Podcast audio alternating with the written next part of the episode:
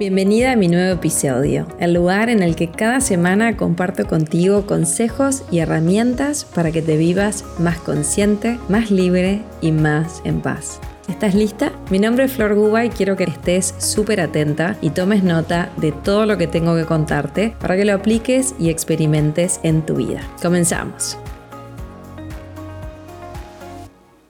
La intención de este podcast es que puedas comenzar a priorizarte y ocuparte de ti. ¿Te pasa, por ejemplo, de que te ocupas de todo el mundo pero te dejas a vos para el final? Bueno, lo primero de todo siempre es darnos cuenta. Así que me encanta en estos podcasts llevarte hacia ti, llevarte hacia adentro y hacerlo a través de algunas preguntas así poderosas. Entonces, lo primero que te voy a preguntar es, ¿qué beneficio oculto podría tener para ti el ocuparte de todos y dejarte a vos para el final? ¿Qué logras obtener cuando estás siempre ocupándote de los demás? Eso es clave para comenzar a observarte, para tomar conciencia y para comenzar a cambiar ese patrón, ¿sí? Entonces, chequeate qué beneficio oculto, por supuesto, súper inconsciente, puede tener el que te ocupes de todos y te dejes a ti para el final. Entonces, comencé a observar por ahí. Y ahora vamos un poquito más y es hacerte la gran pregunta, para mí una de las preguntas más poderosas y es, ¿para qué no me ocupo de mí? ¿Para qué no me ocupo? Y fíjate bien la pregunta, ¿para qué? ¿Y qué sucedería y qué cambios podría haber reflejados en mi vida si comenzara a hacerlo? ¿Cómo cambiaría mi vida si todos los días empezara a ocuparme de mí y darme lo que realmente necesito? Entonces, hoy te resumo siete claves que vas a ver que algunas son tan básicas y sin embargo no lo hacemos para que comiences a ocuparte de ti a nivel físico, mental, emocional y espiritual. Vamos con el primero. Lo primero es tu conciencia. ¿Sí? Y acá vuelvo a la pregunta del inicio. ¿Para qué no me ocupo? Todo comienza por una toma de conciencia y después de que tomo conciencia la acción viene sola. ¿Qué pasaría si me empezara a ocupar de mí? ¿Cómo cambiaría mi vida? Y conecta con eso y fíjate, ¿no? ¿Para qué no lo estoy haciendo? ¿Para qué entonces no me ocupo de mí? Clave número dos, a nivel físico, pregunta básica. ¿Estás haciendo algún deporte? ¿Te estás moviendo? Mira, yo me formé hace muchos años como health coach, sabía y sé que el movimiento es súper importante y sin embargo me costaba horrores y no lo hacía. Ahora te voy a contar al final de por dónde iba todo eso, pero logré hoy en día consolidar una práctica que donde básicamente yo combino la caminata porque me encanta, me hace bien, me hace bien salir, me hace bien conectar con la naturaleza, el pilates porque me da mucha flexibilidad, higiene de columna y me encanta, y el gimnasio que el gimnasio no era lo que más, digamos, me copaba, pero una vez que lo arranqué me di cuenta que complementaba perfecto el resto, mi cuerpo empezó a cambiar y me hace sentir muy bien. Entonces, clave 2, tu físico. ¿Qué estás haciendo? Y empezá a moverte. Súper importante encontrar cosas que te gusten. Por ejemplo, a mí acá me está faltando el baile, que es algo que quiero empezar a hacer en mi vida. Pero vamos paso a paso, vamos de menos a más.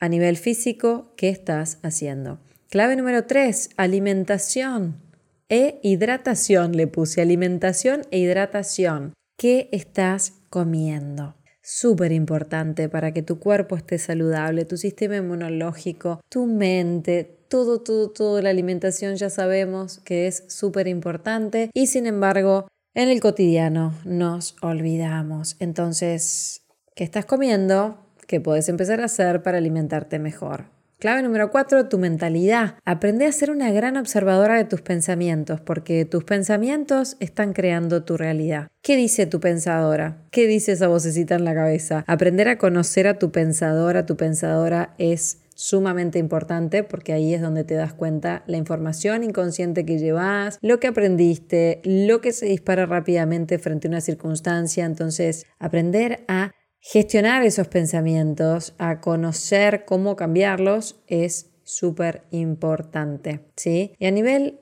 mentalidad también te digo algo que para mí ha sido clave y es nutrite, aprende cosas nuevas, lee libros que te inspiren, que te den recursos, que te lleven a otro nivel de conciencia. Entonces hoy estamos en una era donde tenés muchísima información a disposición, entonces aprovechalo. En lugar de perder horas navegando en las redes distraído, distraída, agarra un buen libro, lee y aprende sobre esos temas que quizás más te cuesten. Siempre un libro puede ser un mentor, incluso para ti, a través del cual vas aprendiendo en diferentes circunstancias de tu vida. Nutrite de cosas que llenen tu cabeza de buenos pensamientos. Clave número 5, a nivel emocional, una buena gestión de tus emociones. Las emociones son maravillosas, son la energía que te lleva a la acción. Cuando comenzás a aprender de qué van tus emociones, qué significan y cómo gestionarlas, es un regalo enorme que te empiezas a dar a ti mismo, a ti misma para transformar tu realidad. Clave número 6, tu espiritualidad. ¿Tenés una práctica espiritual? Quizás tenés una religión. Chequea esto y a diario date tus minutos para nutrirte a nivel espiritual. Alimento espiritual. ¿Sí? Podés utilizar, por ejemplo, también la meditación. Todos los días, siempre se me vienen a mi cabeza mis primeros maestros cabalistas. Primero, antes de desayunar me decían a mí tu alimento espiritual. ¿Qué alimento le diste a tu espíritu en el día de hoy? Te sugiero enormemente meditar todos los días para tener esa claridad mental, para ir al encuentro de tu ser, para justamente conocerte más allá de tus pensamientos. Y clave número 7, te dejo un recurso de una genia, eh, Julia Cameron, la autora del libro El Camino del Artista, que te lo súper recomiendo. Eh, las páginas matinales, todos los días, escritura escribir lo que sentís, lo que pensás, hacer como tu descarga en esas hojas se empieza a convertir como una meditación cotidiana, es impresionante el efecto que generan. Entonces, te repaso estas siete claves. Primero siempre tu conciencia, ¿para qué no me ocupo de mí? Y empecé a tirar como de ese hilito para ver qué encontrás. A nivel físico, cómo vas a empezar a moverte,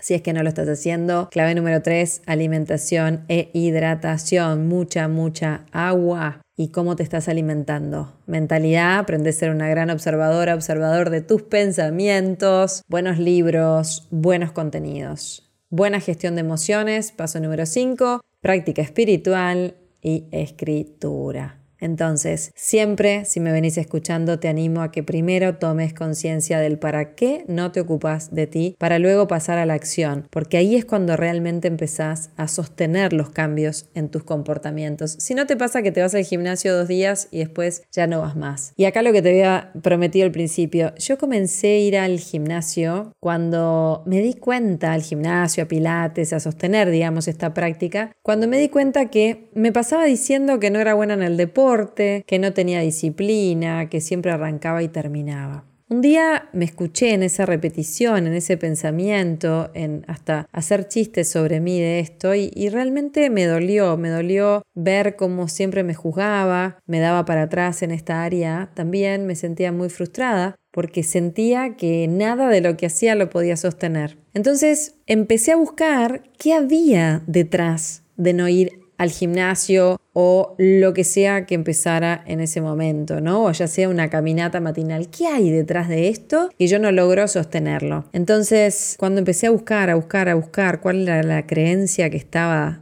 de fondo, me daba cuenta, y acá me ayudó en su momento una gran amiga, que Todas esas actividades, cuando yo pensaba en salir a caminar, cuando pensaba en ir al gimnasio, cuando pensaba en hacer pilates o en bailar, y lo que me pasaba cuando iba era que conectaba con un gran disfrute. Entonces me di cuenta que en mi ¿para qué no lo hago? era para no conectar con eso. Y parece algo totalmente ilógico, aunque así funcionamos y así están nuestras creencias ahí en el fondo. Yo no tenía permitido el disfrute. Me pasaba trabajando, trabajando, trabajando, trabajando, trabajando. Entonces, no era que no era buena en el deporte o no tenía disciplina, era que no me estaba permitiendo disfrutar. Y ahí, bueno, podría seguir hablando horas de la historia de cada uno, de cómo fuimos criados, de las creencias que tenemos ahí a nivel súper, súper inconsciente. Entonces, espero que este poquito de mi historia, de lo que me pasó a mí, te inspire para que puedas encontrar qué es lo que a vos quizás te puede estar bloqueando o manteniendo ahí en ese lugar donde Sé que sos una genia, un genio en ocuparte de todo el mundo, pero te olvidas de vos, porque a mí me pasó. Así que con este podcast intenciono inspirarte a que te ocupes de ti, porque cuando vos estás radiante, lleno de energía, positivo, con una linda mentalidad, con una práctica espiritual, con una buena gestión de emociones, con un físico fuerte, energético, radiante, con una meditación todos los días, conociéndote a ti mismo cada día más, ahí es cuando podés compartir y dar lo mejor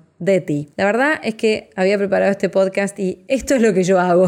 Esto es lo que yo hago en mis cursos, en mis charlas, en mis sesiones individuales cuando te acompaño. Y por supuesto, esto es lo que desarrollo todos los meses en mi membresía online, Elijo Paz, que es mi espacio de conciencia mensual para tu desarrollo personal y espiritual. Entonces, hace algo con este podcast. No te quedes en qué lindo podcast. Agarrá un papel, anotate estas siete claves que parecen tan elementales y desafíate a hacer, aunque sea una, empezarla a poner en práctica o un poquito de cada una todos los días. Pequeños cambios todos los días mantenidos en el mediano y largo plazo generan grandes transformaciones. Pero la clave es que todos los días hagas algo. Que tengas un maravilloso día. Espero haberte motivado a que te muevas y te ocupes de ti y te espero como todas las semanas en un próximo episodio.